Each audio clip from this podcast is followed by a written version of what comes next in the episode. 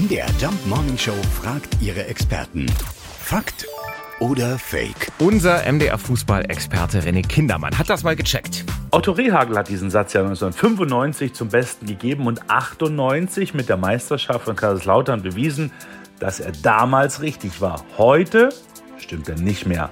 Bayern München hat aktuell 137 Millionen Euro in neue Spieler investiert und wird zum elften Mal in Folge deutscher Meister werden. Dortmund 86 Millionen investiert, Leipzig bisher 38. Sie werden dahinter sich einreihen. Einzig in der Champions League. Da stimmt der Satz noch nicht. Die Premier League in England ist 9,2 Milliarden Euro wert, doppelt so viel wie die spanische Liga oder die Bundesliga. Aber in den vergangenen zehn Jahren haben die Spanier sechsmal die Champions League gewonnen, Deutschland zweimal und die Engländer auch nur zweimal. Aber ich kann euch sagen, auch hier wird Geld Titel holen in Zukunft. Daher, lieber Otto Rehagel, der Satz, Geld schießt keine Tore, stimmt leider nicht mehr. Ja, bittere Erkenntnis für Fußballfans und das heißt übersetzt auf die Bundesliga. Die Wette, dass die stinkreichen Bayern wieder Meister werden, gilt als absolut sichere Bank, gibt also kaum Wettgewinne.